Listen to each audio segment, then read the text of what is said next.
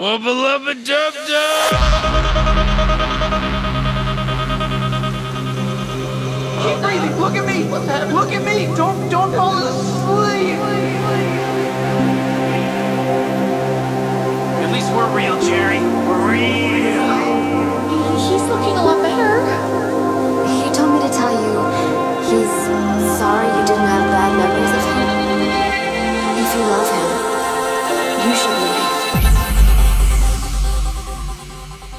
Hello，大家好，欢迎收听这期的黑水公园，我是艾文。我是金花，我是 CS，我是小王，你跟那个离太近了。我是金花。呃，今天跟大家聊聊这个瑞克莫蒂啊。嗯，瑞克莫蒂它是美国成人动画科幻情景喜剧。该系列啊，讲述的是这个疯狂科学家瑞克桑切斯以及他容易受影响的外孙莫蒂啊，自己这个家庭生活，还有这个跨维度的冒险奇幻经历。有意思的是啊，这部动画片的主创之一，同时也是废柴联盟的这个制作人，是吧？也为这两个角色同时进行配音。好多像那个什么变变动先生，就那类似于那些的都是他配音，而且配音特别逗，他是喝完酒再配音，哦，真的是要喝完酒才配音是每？次上来之后先喝几个 tequila，喝完之后然后再去配音，然后那个嗝呢是通过喝啤酒，然后还是他自己打的，反正也是有声效加进来一块儿一并合成的，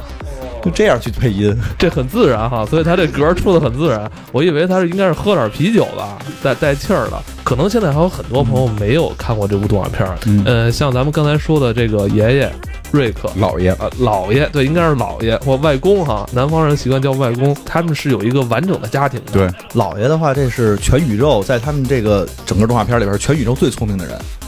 他的聪明程度已经达到了说他能发明宇宙飞船，发明了这个穿越平行时空的这个时空枪，发明了这个就是能快速穿越宇宙的这个更叫什么超浓缩燃料，什么还是暗物质燃料等等这一系列的。发明创造是信手拈来，有时候就吃到早饭的时候就做出一个 AI 机器人了，完了这个机器人帮他去切黄油。不是这机器人，人机器人还真是你刚才说那 AI 机器人特别准确，它就不仅仅是个机器人在那切黄油，他还问你我的使命是什么，对然后他说切黄油，然后结果那机器人儿都特别的垂头沮丧的说，我就是这样吗？特别特别神奇。他刚把这机器人做出来之后，机器人说第一句话从哪里来，我需要去干什么？他开始思考这种问题了。都是带有思考的。而且这老爷呢，我们其实可以把它形容成就是一个邪恶版的机器猫一样，你要什么他都能做。就是有一集我记得是那个莫蒂跟他说，我想要一个药水儿，能让我最喜欢的那个女孩能看上我。然后这老爷就说好，我给你一个，然后他拿出来一个，你知道那个鼹鼠吗？我拿鼹鼠的这个东西高纯度提炼的，这只要喷到你身上的话，就能让他喜欢你。然后还有的一些的话，就是我还记得有一集特别有意思的，就是他去了一个古董店里边，古董店里边那个是一个魔法，但是他仍然能用这种就是科学的方式给他去解释，你这些魔法所有的物品全都是用我的这个科学的方式帮你去解除他所有的诅咒等等。然后最逗的就是他有一集，他把自己变成了一根黄瓜，然后他在那个没有办法行动的基础之上，他就滚啊滚啊滚啊，然后滚到那个地下道里面找着一只蟑螂，然后就胖揍了一顿蟑螂，然后把蟑螂腿给拿过来之后，然后有了自己的行动能力，然后呢，他又通过他有了蟑螂腿这个行动能力之后呢，他又。引诱了一只老鼠，然后又把那个老鼠的鼠脑又给拿起来，然后搁在自己脑袋上面，说什么都不能阻止他发明创造，即便他是一根黄瓜的时候。大家脑补一下，一根黄瓜完了长了应该是四条蟑螂腿是吗？嗯然后有着这个老鼠的大脑，就这个这种情况下，他还能发明创造。莫蒂呢，我们如果说是正常的理解的话，他就是一个普通的小孩儿，就是一个我觉得他好像十三还是十四岁的这么大的一个年纪的一个小孩儿。然后呢，生活上面的话就是非常的成事不足败事有余，在学校里边也不受人有尊敬，或者说也不是一个很潮的孩子，对，就是就是野比，就是野比这么样一个形象。但是他还好是没有什么大熊啊等等，呃，像什么大胖虎这样的人会去胖揍他。所以的话，他的生活就基本上围绕他姥爷，就变成了姥爷的小叫什么跟班儿的小跟班儿的。然后天天呢，就是跟着姥爷没事儿干，就是天天带着他就穿越平行时空，带他一起去玩儿，他就见多识广，越来越有这种经验主义的东西，告诉说，一看见这东西，我知道这个是什么了，这个这个是哪个哪个那个星球上面的什么什么什么物质，全都能倒背如流。然后慢慢的，他就在第三季里边，现在已经逐渐成为一个，已经不是一个 loser 了，他已经是一个极客了。已经是这样的一个角色了。他在整个家里边的地位其实是比较低的，可以说就是是他们家他爸他妈肯定这个他不是他爸是地位最低的吧？嗯他低他低他低，他爸，他爸，咱咱说到他爸了啊，就说一句，这他爸像谁呢？就是《南方公园》里边这个兰迪。我记得有一集好像他妈跟他儿子说：“你不要打击你爸爸什么在科学上的自信心。哦，那，那个还那叫什么冥王冥王星那集，要说那个冥王星不是一个星球，然后他爸说不可能，他曾经是，他现在也可以是，科学是要辩证的。然后他就认为自己是可以把这一切全都给搬过来的。还有一集我觉得特别逗，是他爸是一个广告人，是一个广告从业人士，然后他爸呢其实非常有这种就是想把一个广告做好的欲望。正好有一集呢，是人家误打误撞把他跟老爷两个人全都逮到了他们那飞船上去了，去乘坐一个大型的，就是什么虚拟的那个虚拟现实的系统。他在里边就是开始给人家那个广告公司的，给那个就是美国农业部吧还是什么，给人提一个苹果的案子，告诉说什么是苹果，我们在什么时候想吃苹果，我们在饿了的时候想吃苹果，所以饿了就要吃苹果。你看我这广告创意怎么样？那边那个人都说好好，因为是虚拟的嘛。结果他拿着这套案子就回到现实中，跟他们的老板提，老板当然脸色都非常的凝重的说：“你丫滚蛋，你丫明天就辞职。”这样的人怎么能跟他老婆睡觉呢？特别逗。反正他爸反正是一个挺有意思的人，因为每次看到他爸了，他爸的戏，我就想起兰迪了。嗯 他爸是个真的 loser，是吧？他爸是个真正的 loser，因为最后连工作也没了后来没工作了。啊。后来我觉得特别神奇的是，因为我一直觉得，就是他妈应该也是一特别聪明的人吧？你想他爸这么厉害，他妈还挺聪明的是吧我觉得在设定上他妈很聪明，对吧？他妈是一个兽医兽医，是一个呃，那叫什么那个词儿叫呃马的心脏外科医生吧？对，给马做手术，天天是。有一集里面，他们两个互相呃想象对方是一个什么样子的。他爸就把他妈想象成一个就是宇宙第一女强人那种特别妖魔化的一个样子，然后轮到他妈想象他爸了，然后出来是一条黏黏的大虫子，黏糊糊的，然后也没什么自己主意的。然后他爸说：“难道你就这么想我的吗这还特逗的是，他爸自己看到这个形象之后，然后他就冲那形象一伸拳头，然后那个形象马上就转过来，拿屁股对着他，然后撅着，然后满脸特别的害怕的那种感情。他爸说：“啊，我在你心中就是这个样子的。所以我觉得特别逗。你说他们俩怎么就是结合在一起成立这个家庭的？他们俩也挺奉子成婚，是吧？也演过，因为奉子成婚，对，说到奉子成婚啊，这是怎么回事？就是家里还一个还有一个姐姐小成员是十七岁的姐姐，就是咱们的这个外孙莫蒂的姐姐，嗯也是一个挺有意思、挺有个性的一个小姑娘哈。呃，一个严重的手机症的患者，就是前几季里边，我们只要看到这个女孩出现的话，永远都是拿着手机在那发，不不管给谁发，就是发发发发发。前两季里边，我觉得她的戏份是很少很少的，但是到第三季之后，有一个非常形象上的转变，她就已经不再是一个。这就是手机的狂热爱好者了，她开始跟着姥爷和这个外孙跟莫蒂，然后一块儿去到这个外太空，开始穿越，开始怎么样的，而且自己甚至想要留在那边。当然，中间其实发生了一个环节，是因为他的爸爸妈妈离婚了。离婚之后，然后这女孩就自己变得非常要强，到哪儿之后全都是烧杀掳掠，就是用这样的一个形象，然后现在承担起了这个第三季的一个主要角色。嗯，因为他姐还是一个挺有主意的人啊，有点那个，我觉得他姐身上有些性格有点遗传他姥爷，挺有个性的一个姑娘，不像他弟似的，就是他爷让他干嘛就干嘛。他姥爷带他去一个外星，然后想把那个种子带回去，让他那个把种子塞他那个外孙的屁眼儿里带回去。然后结果人家当时现场就是说，我们这儿新有一个仪器，你来测试一下，就是测试屁眼里有没有东西。这外孙跟着他姥爷没少被坑是。啊，我就说那 Summer 是一个自由主义者。有一集里边，他一直特别反对那个 Unity，就是反对那个对国家进行统一统治的那种人。然后他一直致力于推翻那个 Unity 的统治，但是发现推翻之后，其实这国家更乱，大家就是打成一锅了就。他是理想主义者嘛，就是。嗯，应该是很典型的那种美国理想主义者女孩儿。其实，其实她的形象就像那个在那个对《废柴联盟》里边那个金发女孩儿是很像的，就我什么都要反抗一下，然后我要宣传自由等等这样。你看现在我就是又看到那个这个爸爸 Jerry 的这张脸了，跟他妈兰迪多像，那种无辜的无辜又无辜的 眼神他。比兰迪还要还要还要 loser 一点，这 还要 loser 一点，因为他是更没主意，兰迪还是有自己的主意。对，而且主要是兰迪他们家并兰迪他们家并没有一个这样的老爷，对吧？因为实际上南方公园里边那个兰迪他们家也有一个老人，但那是一个坐在轮椅上随时准备去死的人。就是这里边这个其实核心是这个老爷是蹭在这个这个老爷虽然这么聪明，但是他没有地儿住，对蹭蹭在这个爸爸家住，这种家庭好像在美国那边也不多吧，就三代人住在应该少，应该很少很。少。一般这老爷会有地儿住，但这个老爷可能就是整天发明创造，然后这个在平行宇宙里穿越，所以他没有一个固定的住所。他最后是回到了这个女儿家住，那实际就是这个爸爸家嘛。这个这个爸爸就会不太爽。对，而且我觉得他爸爸为什么这么衰啊？嗯就是因为这有他对。有他姥爷限制了，有有他姥爷对。趁着，然后会发现就是他姥爷不光蹭在他们家住，还特别特别强大，然后什么都可以弄。这个时候他的儿子就开始更崇拜姥爷，对对？吧？然后女儿又正好在一个青春期玩手机，所以他很孤独。他的所以我觉得他限制了，所以他限制咱们这个这个家里的男主人杰瑞的这个对对，上限，你知道吗所以？他这所以这个爸爸经常想显，但是每回都显不出来。他那儿子跟着那姥爷时间长了之后的话，懂的东西比他还多，所以见了面之后，他儿子就是多多少少会有点看不起他爸，他爸就越来越嗯，萎靡，越来越不振。包括到第三季里边，他都离婚了，然后自己到自己没事儿自己单独住了之后，然后他就说：“我约会我不能约正常人。”他约了一个三个奶的一个外星人，嗯，是三个奶吧，对，是外外外星人。特特地约了一个三个奶外星人，然后等他这儿子过来这儿，你看我这现在泡这马的不错吧？就跟他儿子还那显摆，然后他儿子说他就是男人哪个星球的人，我认识他。那，咱们刚才就是跟大家简单介绍一下这家庭成员这几个人，出了三季了，我觉得每集都很精彩，而且它的嗯每集其实时间不长，就二，我印象中好像就二十到二十二分钟吧对。呃，虽然你别看时间短啊，但是它这每集的这个内容量可真是嗯信息量比较大。很大，因为我曾经就是试图一边剪咱们节目一边看这个动画片，嗯但完全不行。它这里边人物的这个说话节奏特别快，瑞克和莫蒂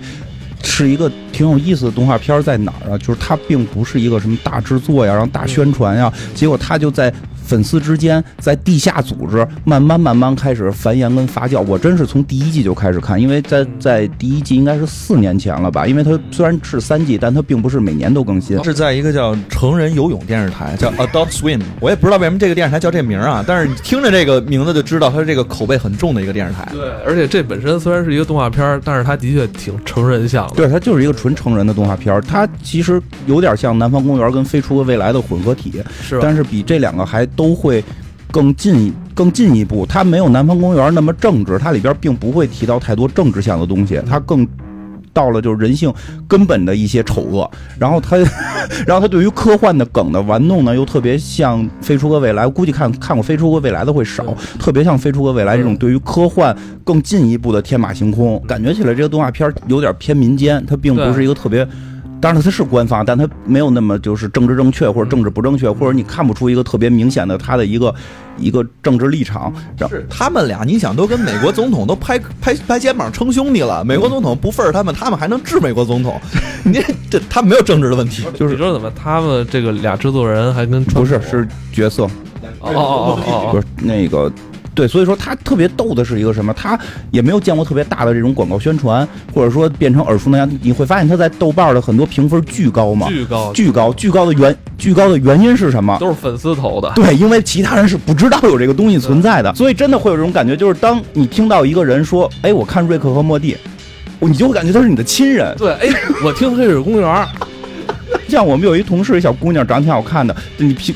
喜欢一些流行音乐，我不觉得他会看这个。结果我的头像不是前一段换成瑞克和莫蒂的吗？他会说：“哎，你怎么换了瑞克和莫蒂的头像？”我就哇，就一下距离拉的会特别近，就感觉喜欢这个东西人都是一家人的这种感觉包。括我们一个同事吧，也是一女孩儿，穿了一件那个嗯瑞克莫蒂的嗯一件主题的那种文化衫，嗯，然后还他就把自己英文名给改了，改成 Summer 了，嗯就 改成他这个戏里边这个 姐姐姐对。对，就是特别逗的是，你觉得他很低下，应该不会有什么人知道，结果后后来你会慢慢发现，很多人都在地下的这种暗暗的喜欢他。我就跟你说，就是如果大家都喜欢一个东西，其实不表面明说出来，有些东西它变成暗号，这是非常有意思的。就听着有点像搏击会了啊。啊，就是你是比如说我在桌子上摆了一个 Mr. Missy，就是那个那个娃娃，昨天你还问我那是那我都不知道是什么。那个就是那个有一集，他们一摁那盒子就会出来一个蓝人儿，嗯蓝人儿只要帮你完成愿望了，啪就炸了。嗯然后他说我的我的使命就是死亡。嗯然后那个那个蓝人儿说的啊，我就买了一个那小蓝的人偶嗯搁在那块儿。嗯就是很多人看，有的人看了之后都觉得好丑好丑，嗯但真的就是有同事过来说，哎，你有这个，嗯。我觉得说，哎，那你也看这个，我们就暗号一样，两个对对对，人互相所以了解。这个就是很有意思，成了一个民间传播。但是我觉得为什么它能成为这样，就是最关键的在于。这个片儿其实是有很多亲情层面，有人会跟人聊，他们会说因为亲情啊，或者说有为因为丧文化呀，很多人拿这个去跟那个码头比嘛。但是我觉得他并不是因为他的纯丧，因为他没那么丧，他更多的表现的是丑陋。我觉得，啊，但我看都是家庭的温暖啊。对，最后会回到家庭温暖，其实都很丑陋，但他们最终是特别温暖的。就是你看，刚才爸爸也提不起来，是个，其实他妈妈有问题，他妈妈是个外科，就是这个给马做手术的，马马心脏外科，但他内心深处是认为自己应该当给人做手术的医生，这是他心里的坎儿，他一直这个这个自尊或者说他这个荣誉是受挫的。这个老爷其实很冰冷，他看起来非常冰冷，因为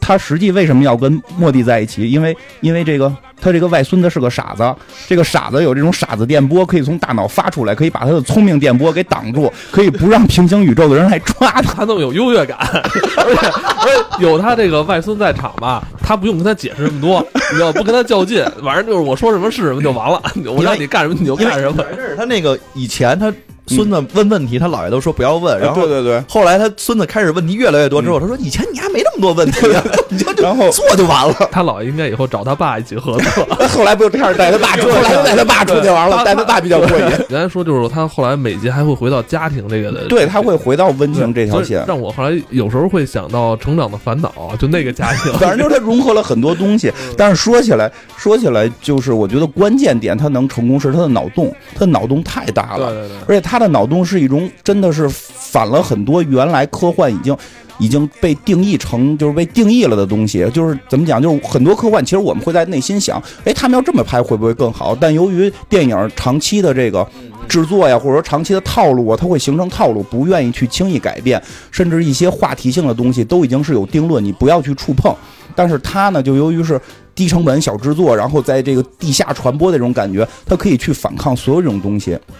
比如说那个，我就就有就就单提一下，比如说有一集我们讲到平行宇宙，其实你们想，我觉得每个人脑子里都会想过，我们拍平行宇宙能不能俩屏幕同时拍？就这个屏幕看上下分屏，跟玩那个《三国无双》似的，俩人玩上下分屏，然后大家说话都是乱的。其实这样的情况，你根本就不知道哪个在哪个屏幕在演什么，因为你听到的语言全部都是混杂在一起的。这个在正常电影里不敢这么干，但是这个片儿就敢。这个片儿的平行宇宙就是屏幕中间分条线，上下两边同时演，而且同时说话，你同时听见，你根本不知道他在干什么。然后甚至最后分成四个宇宙，然后四个宇宙同时在画面上出现，然后互相说啊，你在眼睛不停的要追看这个屏幕这个人在哪儿，那个屏幕人在哪儿，他根本就违背了正常观影的或者说看电视连续剧的这个习惯。但是这个片儿就敢这么干，这就是他。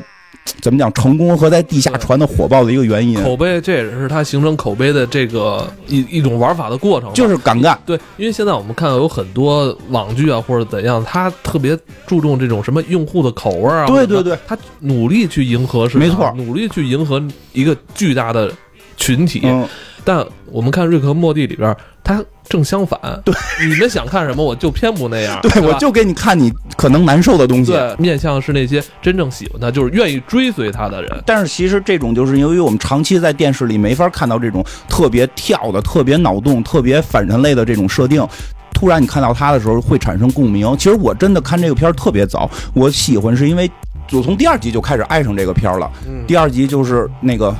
叫什么雪球，嗯，snow snuffle，是叫雪球吧？就是讲他们家那只狗的故事。我真就因为、啊因为我之前在我很早之前我就想过，说我以后要写一篇小说，就是科幻小说，就是这种设定。但是但是一直懒癌发作就没写。哦你喜欢狗的那个是吧？我特别喜欢那个，因为那个设定真的这个。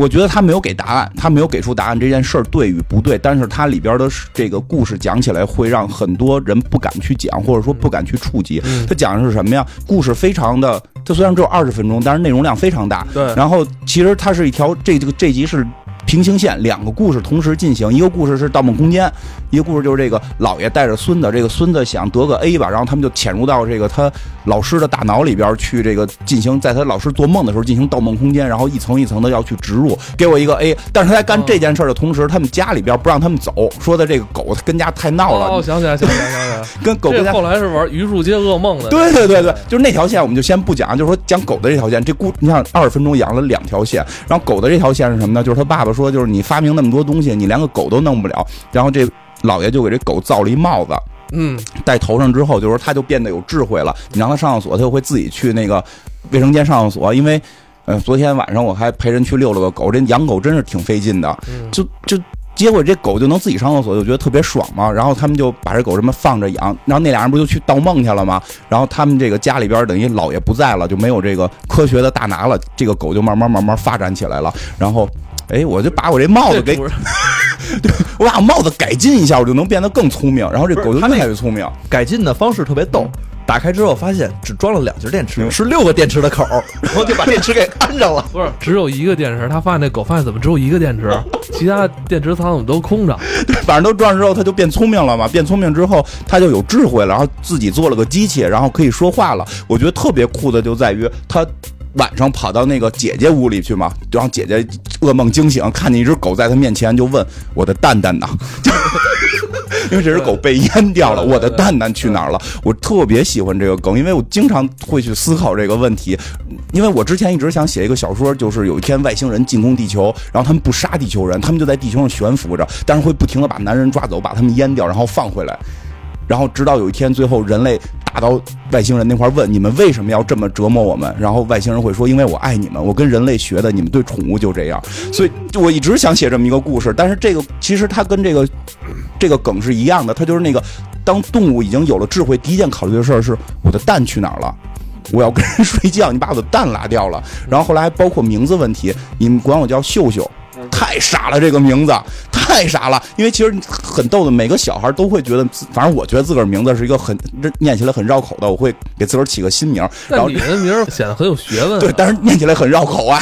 哦我觉得，然后那个狗也一样，他也认为秀秀这个太傻了，给自个儿新起了个名字叫雪球。雪球，然后他就开始控制了，就越来越厉害，控制了整个这个屋子，然后把这家里人都控制住。这个时候，老爷跟这个外孙两个人已经盗梦成功了。那个盗梦的故事是另一条线，也很复杂，就不讲了。盗梦成功回来之后，发现家里边被狗给控制住了，因为狗已经变成装甲了，就能带着其他狗一块儿把这些人都控制住。然后，这个就是演的是什么呢？就是这个。他们都被打败了，人类都被打败了，狗开始统治世界了。然后作为这个莫蒂这个外孙子，是唯一对这个狗特别好的。我觉得好的原因是因为他傻，就是这个外孙子比较傻，不会折磨狗，所以狗把它当做了自己的宠物，然后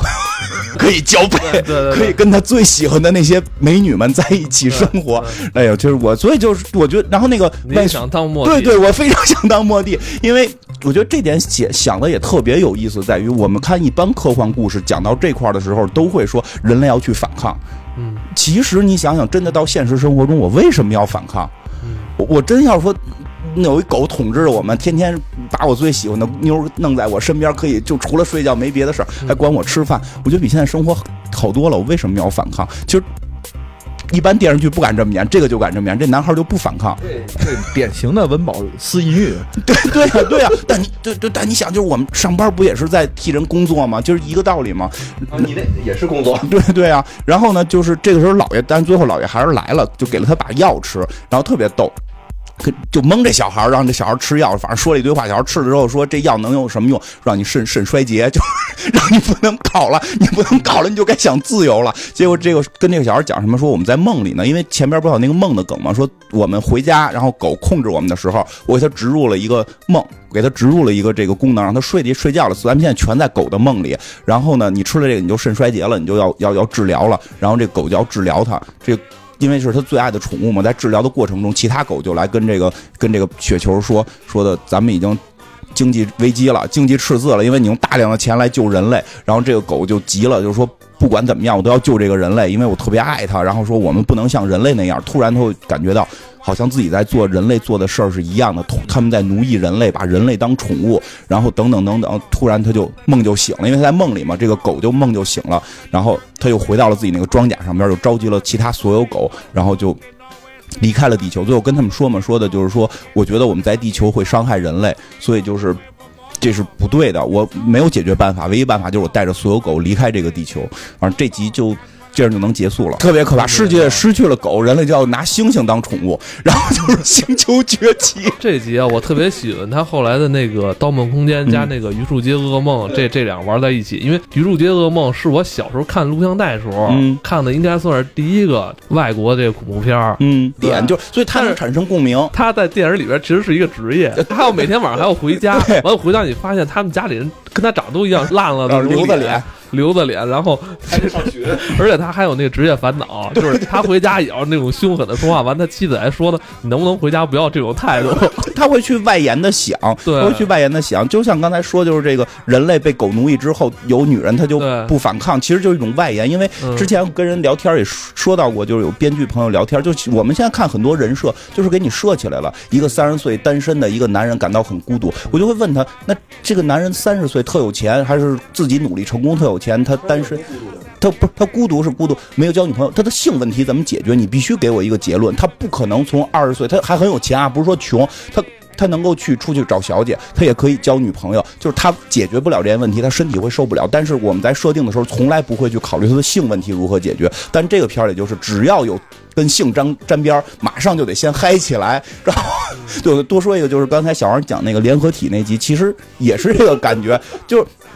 就是联合体讲的，就是他们到了外星，有有一个种族，那个种族是那个所有所有人所有的人，所有这个种族的人都是一个思维。你跟一个人搞对象，就跟所有人搞对象。你能想到第一件事是什么？如果跟他搞对象，我一定会选择多屁啊，对吧？就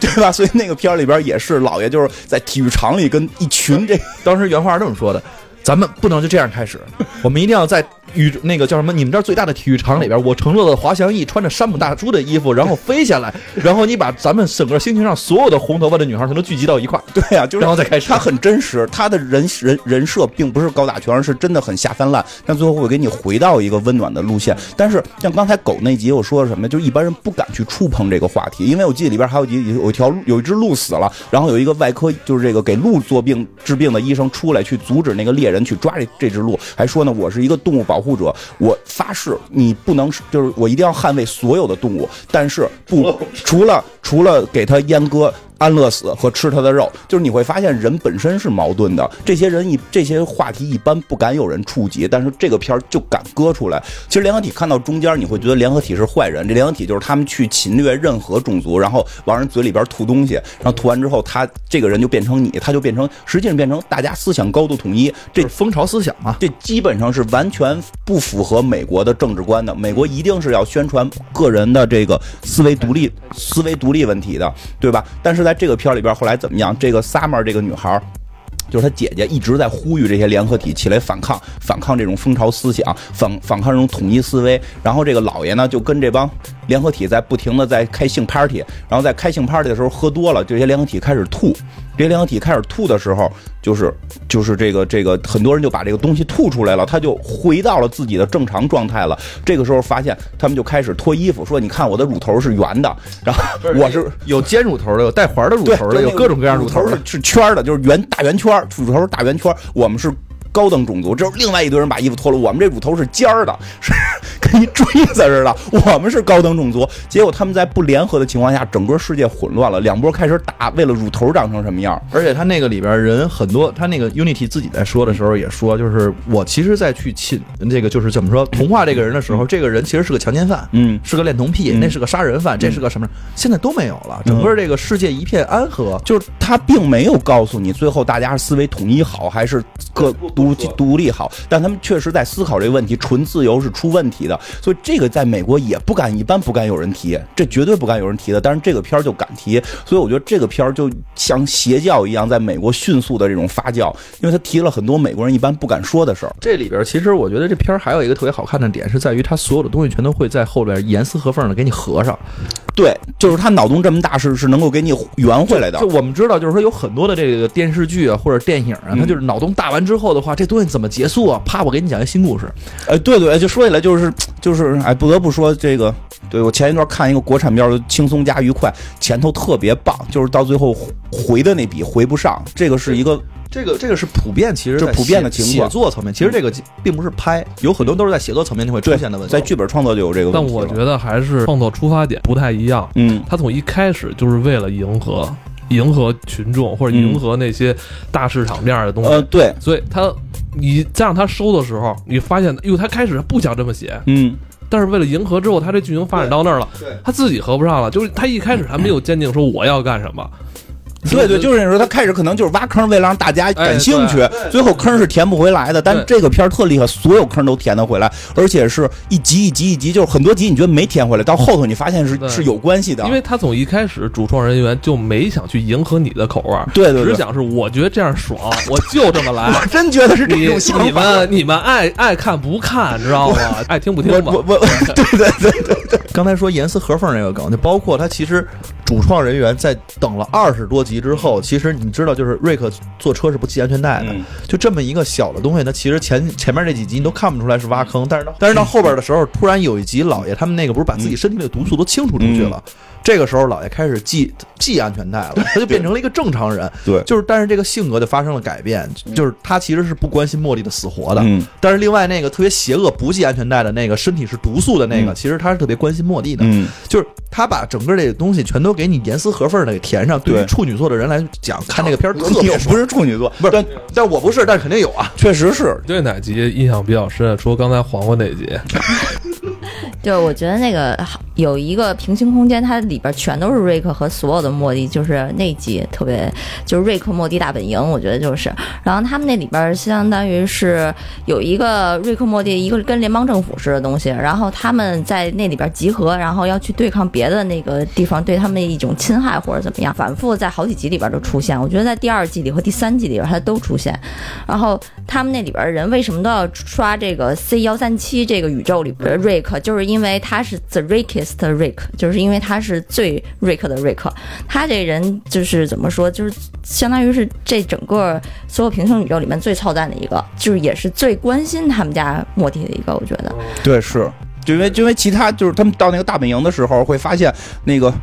就是外孙子都是搁在超市里边可以卖的，因为片片头就有嘛，片头就有嘛，就是大就是好几个瑞克在那块儿看，老爷在那儿看我要买哪个莫蒂，因为就是莫蒂可以屏蔽他的脑电波，就是可以不被坏不被其他人逮到。而且莫蒂还特别逗，莫蒂有一个学校专门去说你们是以后要服侍瑞克的，嗯然后就是专门有一个学校是帮他们培养他们的技能，告诉嗯无论你长得是蜥蜴脑袋，还是说你长得特别帅，还是你是长得特别胖的，没关系。只要那个瑞克来了之后，到时候能挑到你的话，你都该干什么？有一二三四五六七八个原则，全都得培训的，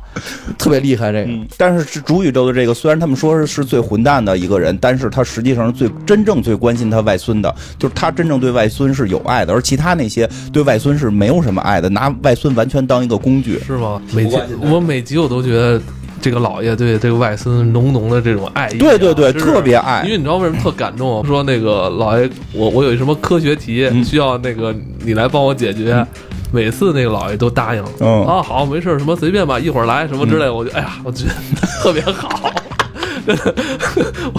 尤其是那个有一集里边，就是他们分裂时空那集，就是他们在那个第一季的最后一集吧，嗯那里边，哎，还是第二季最后一集第。二季第一集是呃，第二季第一集，他们当时是把那个时间给冻住了，然后他们开始收拾房子，为了怕那个他爸他妈回来之后揍他们。然后呢，那个大家把那个时间给重启了之后，发现就是有一点儿，因为那个莫蒂他对这个某一个东西不是特别 sure，所以就是呃时间就分裂了。分裂了之后后呢，他们就想一个办法要把这个时间给捏回去，但是在捏的过程当中吧，呃，造成一些小插曲。后来时间就分成了四个，然后十六个，然后六十四个。后来呢，在这六十四个时间里边，有一个时间的那个莫蒂没有把项圈给带回去，然后这时候就是时间就要崩塌了。然后这时候瑞克呢就把自己的项圈给了他，然后这时候说了一句特别感动的话：“Be better, Morty. Be better than me。”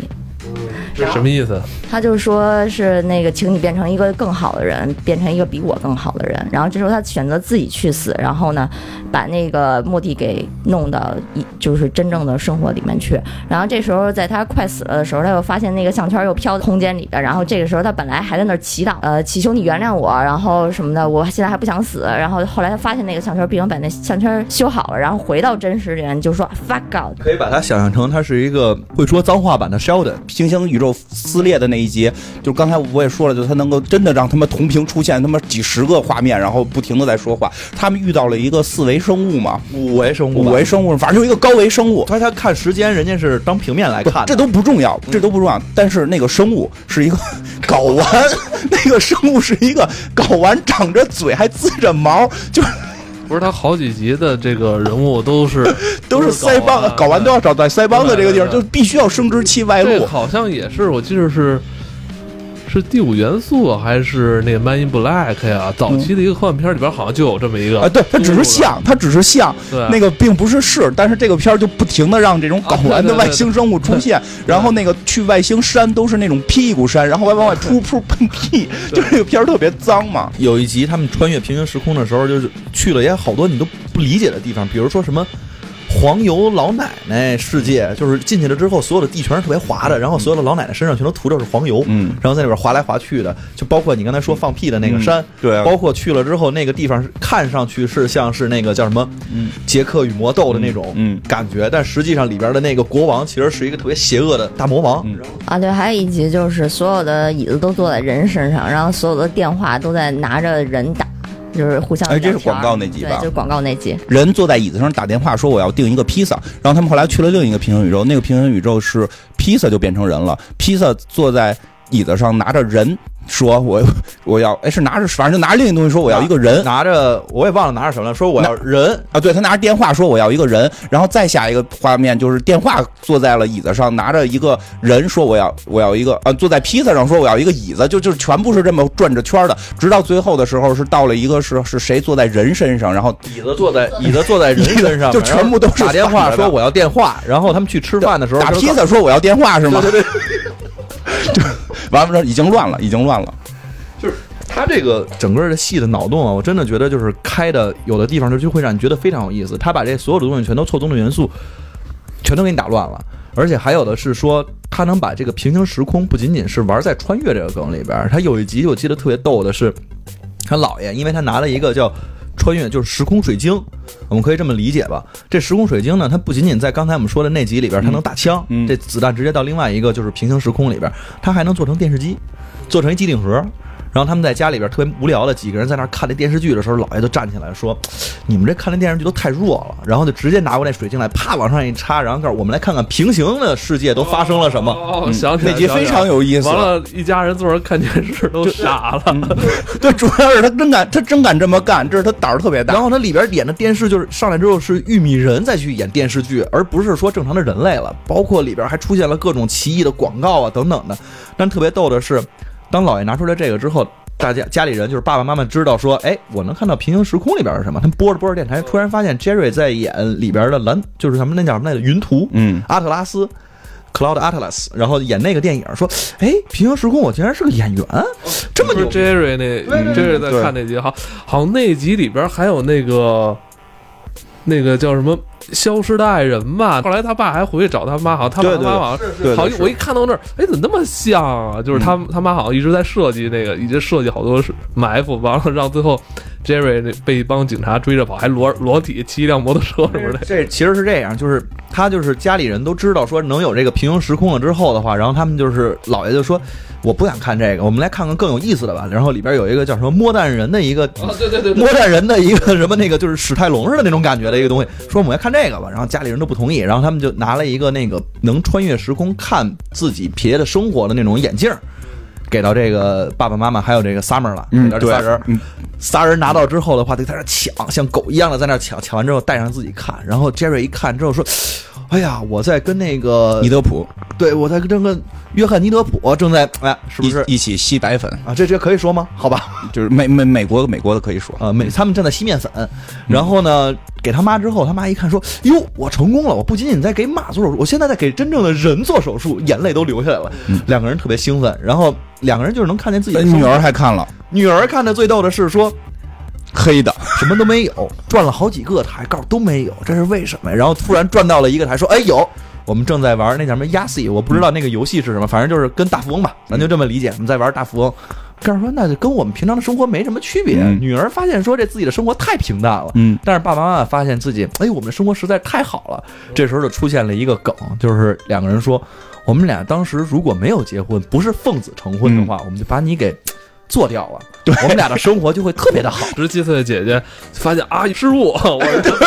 我是一个失误，那我这一定要离家出走啊！我不不在家里待了，然后就离家就真的要出走了。说我这出去之后跟绿松石搞点什么关系，做点什么东西，反正比在家里强。嗯这两个人其实就一直在那块儿，其实意淫吧，嗯。自己的平行时空生活是这么好，而且他戴那戴那个眼镜是第一人称视角，虚拟现实的，感觉真的是自己家里又养鸟，然后他又能上大游艇，嗯。跟什么女明星睡觉什么的，觉得都过得特别好两个人。但是就是在这样的情况下，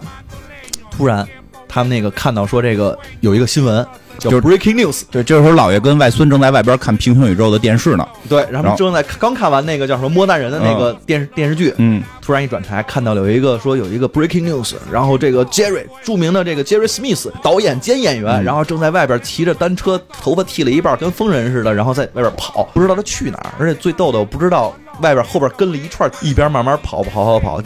到了一个大的 house 旁边，打开门一看是他媳妇儿，嗯然后他说。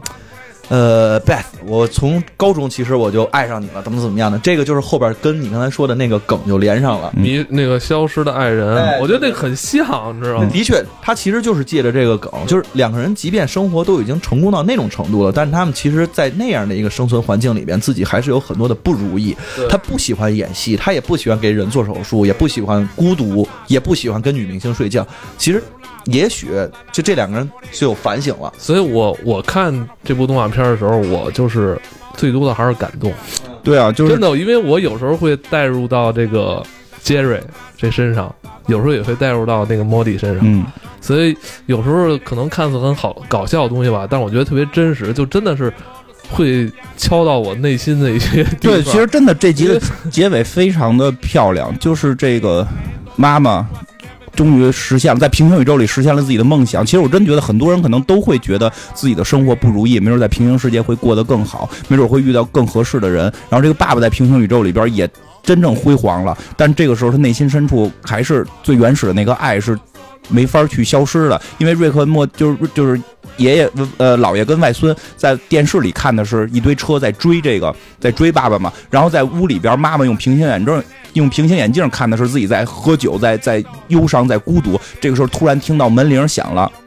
打开门一看，就是那个剃了一个一半剃秃了的那个明星爸爸，阴阳头，阴阳头明星爸爸就来去表白，就说我现在一切都不如跟你在一起。就其实你能感觉到那个平行宇宙里的两个人，他们可能更希望的是我们现在的生活。其实我觉得有挺强的，虽然它都很混，但是它有很强的治愈性。就是我们其实我们现在有时候会去羡慕，希望平行宇宙过得更好。那没准平行宇宙的人其实也羡羡慕我们的生活。也会特别有代入感。嗯，嗯大闹宇宙的那些情节里边儿，哎呀，每次看完之后还是特别感动。嗯我也不知道为什么看完之后，我 我还是感动对他会多一些吧因为因为因为他他可能更真实，因为他有时候对他的人性很真实，上来第一件事是性，没有没有什么。多聊的，就没有什么多，别跟我讲正义，上来先是性，然后他再给你拉回到人本性那种温暖的时候，你会觉得这些人跟你是接近的，跟你是真实的。我觉得是更多是一种勇气，就是他在这个动画片里，他的这种选择、这种对这种决定，都是我在现实中不敢去想或不敢去对，就是关键就在这儿，就是像这个爸爸也好，像莫蒂也好，他们他们的选择是勇气，是为什么？因为开始你真的能带入到他，因为我们都是这种。我们不是美国队长，美国队长这种选择好好一点你也感动不了，因为他是美国队长。但是这里边做出这些决定选择人都是不光是普通人，lose loser，然后就是内心有一些邪小小邪恶、小这种小坏啊，或者这种下限非常低的这种人，他们跟我们是类似的。他们会讲这些人怎么看毛片儿，对吧？就是这些看毛片儿的人去正义的时候，就会让你更感动。呃，有一集就是汽车电瓶没电了，然后这时候他就下车，然后就说：“哎，我得修一下我这汽车电瓶。”然后 Summer 说：“那你修去吧。”后来他就说：“Summer，你留在车里面别动，我跟那个莫迪要去另外一个地方，就是瑞克造了一个微世界，然后这个微世界里面的人就每天都在做工啊什么的，就是为了给他的汽车供电。城市里面人并不知道这件事情，然后但是这城市里面人有一个人是个一个科学家，忽然有一天他发现，就是说我们其实并不用每天都给这个供电，我们可以就是不给他供电，然后我们可以再造一个小的那个微世界，然后让他们给我们供电。然后这时候他们又跳到另外一个小的微世界里面，就是那个微世界造出来的一个微世界，然后他就进到那个微世界里面去，然后那个微世界里面也有一个科学家，他也马上就要发现一个秘密，就是说他们也不用自己在这儿。供电，然后他们也可以再造一个微世界，再给它供电。这等于就是一层套一层，一层套一层对啊！这里边儿他的那个时空穿越的这个梗，真的不是只是玩在一个传送枪而已，就是人家怎么都能玩，横着能玩，竖着能玩。对我的一个汽车电瓶，我就可以做文章了。其实其实它这个很有意思，就是在于一般的戏剧创作上是已经不敢这么干了，就是你一个梗反复用，对吧？一般来讲，一个梗连着用两次，人就会觉得。你重复了，用三次觉得俗气了，但是他们就敢混着一直使，反而用多了，你就会觉得，哎，他怎么那么大胆儿？他为什么敢违背这个戏剧规律，对吧？因为就先把这个说了，就是他们去一层一层的进这个电池的这个过程，就是他们说的话都是一样的，就是这个进去之后，先是就是这个外孙会质疑老爷，就是你干这件事儿是奴役他们，对对吧？等他们再往下穿的时候，老爷开始质质疑他所创造那个世界里的科学家，说你你创造了一个世界，你让他们去给你供电，你在奴役他们，他们每一层都是这个关系，反而这个戏剧冲突就出来了。他们那个解释还都是一样，他们并不是奴役啊。你想，他们之间都是相互有做工之后的话，然后还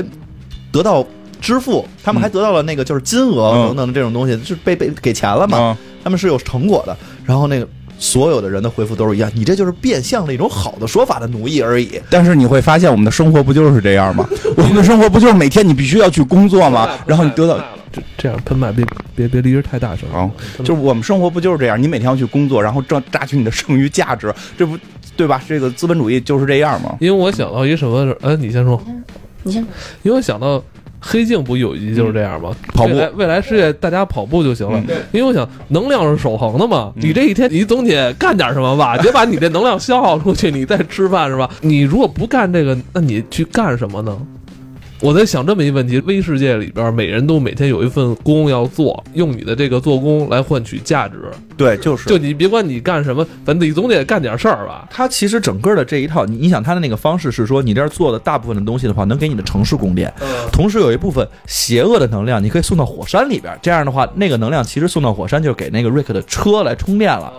它是这样，那个就是剩余价值啊，嗯，就等于你正常做的其实是给城市贡做贡献，但是还有一部分剩余价值就被瑞克拿走了。对，他就像上帝一样，如果要打破这种奴役的话，如果他不做工的话，那他们要去干什么？奴役别人，就是他们每一层，他们每一层就不做工的解决方案都是创造一个微世界去奴役那里的人，哦，就是很有对 就是这个很有意思吧？也有点像咱们上班嘛。你要不想干的话，那你就当头。对你让你下属你让你下属干。哎，一层一层的所以我觉得啊，是是不是有时候打的这个是不是反奴役的这个口号，是不是都有还是有目的的？对啊，吧所以最后公司最后你发现都是基层两个人干活嘛，就跟小偷公司一样嘛，两个人两个人偷四十多个总经理、副哦，原。来咱们十几年前的春晚的小偷公司这个相声就已经揭示了这个科学道理。它它非常有种讽刺感嘛，其实很像，而且包括其实最后最后的结果是什么？是最后他们把最底层的那个给最底层那科学家自杀了，应该是嗯，然后发现自己的世界是是他妈专门为给人供电的，然后一层一层最后全都是不实现之后，就是老爷造的那个电池里边那帮人最后回到了供电的时代，就是他们还继续供电了，继续觉发现只有在供电的情况下，就是我们在不停的被奴役的情况下，生活才是幸福的。不仅仅是觉得是幸福的，嗯而且他这是唯一的出路。如果他不这么做的话，他那个宇宙就会被毁掉，对对对社会就会被毁掉。嗯，所以他必须这么做。瑞克就非常自信的把车一关，然后一打火就着了，就走了。呃对啊，他们还说呢，说为为什么就是咱们都没解决问题，你怎么就就能着了？要是说那个人很聪明，他能看出这个世界的本质。他如果不做工的话，我把这个电池换了就完了。啊，对，我看这个时候，其实想的更多的是跟那个模拟人生的似的。我老觉得，就是其实现在的生活也是一种那个虚拟的，没准有一个更高端的一些生命，然后再奴役这个世界。它其实这个世界是由细菌和病毒，还有那种微生物来统治的。比方说，一个人得了那狂犬病毒之后，他就会开始咬人。那你说细菌这还有病毒这些东西，他们到底是不是有思想的？其实我觉得它是有思想的，只是人没有发觉他们那种思想的那种。呃，特征啊，或者说那种意识形态而已。你的肠道里面，或者说你的消化道里面没有那些酶，其实你就直接死掉了。嗯都离不了的一个东西就是这种消化酶。所以说，细菌和病毒没准是更高意识形态的一种东西。第一，它是永远无法被消灭的；还有就是，所有人其实都是呃依赖他们来生存的。人每天就是说你吃啊、喝、拉撒，其实都是为了他们活着。还有一种可能，为了活着，他的那个活着，整个人活着是为了瑞可能在你身体里去建一个人体公园而活着。故事啊它其实每一集我们看似全是独立的，而且这个里边其实最早的时候说过，这两个人是来自 C 幺三七宇宙。嗯但是这两个人实际上现在生存的宇宙也不是 C 幺三七了，嗯，因为那个他们是把自己那世界给毁了，变成了另外一个肉咕噜噜的一个东西，然后自己来到了一个新的宇宙。对对对，正好这个宇宙呢，这里边的瑞克和莫蒂全都自己死掉了，死掉了，嗯然后他们其实是给人埋了。给人埋了之后，然后那个谁茉莉还说呢，我每天就离着自己的坟有二十码的距离，然后我在这儿对，窗户还能看见。对窗户还能看见，就天天是这样的一个状态。但是他们在这样的一个嗯环境中生存呢，等于是说，其实这个已经不是 C 幺三七了，但是这个背后还更乱。嗯，就实际上是这样，就这个。你看起来一集一集好像都是单独独立的，嗯。但实际上这个故事讲到后来是被铺了一个大梗的，嗯。也成了现在这个故事里边很多死忠粉就去追、去探探索的一个核核心的一个就是变变动先生。就是那个人是一个符号，因为在有的集里边出现过，嗯。出现过之后，他就变成了说这一集我是不是还能在别的一集里边照片能找到他，还是在另外一集里边某一个种族其实跟他很相像的，等等类似于这样的东西，就是很多粉丝把它已经变成一个穿成一条线，因为它其中有一集，有一集的故事是什么？有一集故事就是说，他们的家被一种外星生物入侵了，这种外星生物就可以在你的大脑里植入，认为你认识我，认为认为你好多年前就认识我，然后通过这种方式不停的繁殖，然后就比如一说这个是谁谁谁，这是我哥哥，但其实。你哥哥都不存在，然后这个你明白吧？然后就后来哥哥还给你带着你回忆呢，你记得以前咱们一块儿去游乐园，还跟你妹妹，这时候你妹妹也突然就出现了，就刚才上一个镜头没有呢，这个镜头你妹妹就出现了，然后在就这么一个外星生物，然后他们第一个出现的是这个爸爸的哥哥，然后被这个老爷给拿枪打死了，告诉他们有这个他是一个坏人。然后这个时候老爷说打击 Jerry 的对对对对对，是。然后这时候老爷把把这个另外一个长得跟屎一样的朋友叫来，说：“你看，这才是咱们的好朋友。”其实你你在观众在那会儿会觉得这个老爷也被入侵了，这个便便、哦这个便便先生一定是个坏，一定是这个寄生物嘛。然后就会屋里边就开始就又出现一个人聊，又开始越聊人越多，最后屋子里全满了。最后他们发现有一个方法可以甄辨这个人是不是假人，就是你对他有没有坏的记忆，说这个生物是。给你的记忆全是好记忆，没有坏记忆。就这个人没干过坏事，那他们就想谁没干过坏事就把谁打死，然后在屋子里就进行大屠杀。然后这个这爷爷姥爷，嗯，这个外外这个说老错错，姥爷外孙子外孙女爸爸妈妈，之前我们讲，你能听出来这几个人关系不是很融洽，每个人对对方都有坏印象，所以他们都存活了。最后所有人都杀完了之后，他们在进行。第二天的早餐的时候，便便先生还在。这个时候，妈妈就很奇怪，便便先生是谁？就想半天，然后拿枪叭给便便先生打了。大家都觉得故事该结束的时候，便便先生突然啊流血了啊！我是真的，难难道难道难道你我对你没有坏的做坏的事情就该死吗？就是这个便便先生真的是真实存在的，而且他没对这家人做过坏事儿，所以被怀疑了。其实观众就会非常的就是。不解，因为我看的时候很多弹幕，甚至有一个小妹子还特意发微信问过我，因为她也看，她问我这个人到底是不是存在的？因为每集结尾会有一个彩蛋，在彩蛋的时候是这个便秘先生在做康复，然后那个一家人一家人在在就说哎呀真对不起把你打伤了，但是你发现其他集是没有的，但是。这个集开始的时候是这么独立搁着的，但是到后来观众看的时候会发现，有些集里边是有这个便便先生的。这个便便先生没有作为主角出现，会在一个就一个群演，啊，对，一个合家欢的照片在哪哪哪搁着，里边是有便便先生的，所以后来就有很多人在猜这个便便先生到底是不是真的在这个宇宙。而且包括这个这个主创其实也非常用心，他就是把这个东西埋成梗。我们你刚才说那个 OP 这一集的 OP，所有全程都有便便先生，其他集都没有。对，这部剧的高度就是人家主创人员的这个耍混蛋，动这脑子，因为现在好像有一种说法啊，这个。官方开始没承认，嗯。是在第三季演的时候有一个说法，说这个便便先生是偶数集会出现，反正就说单数集是 出出现，偶数集不出现，类似于这种。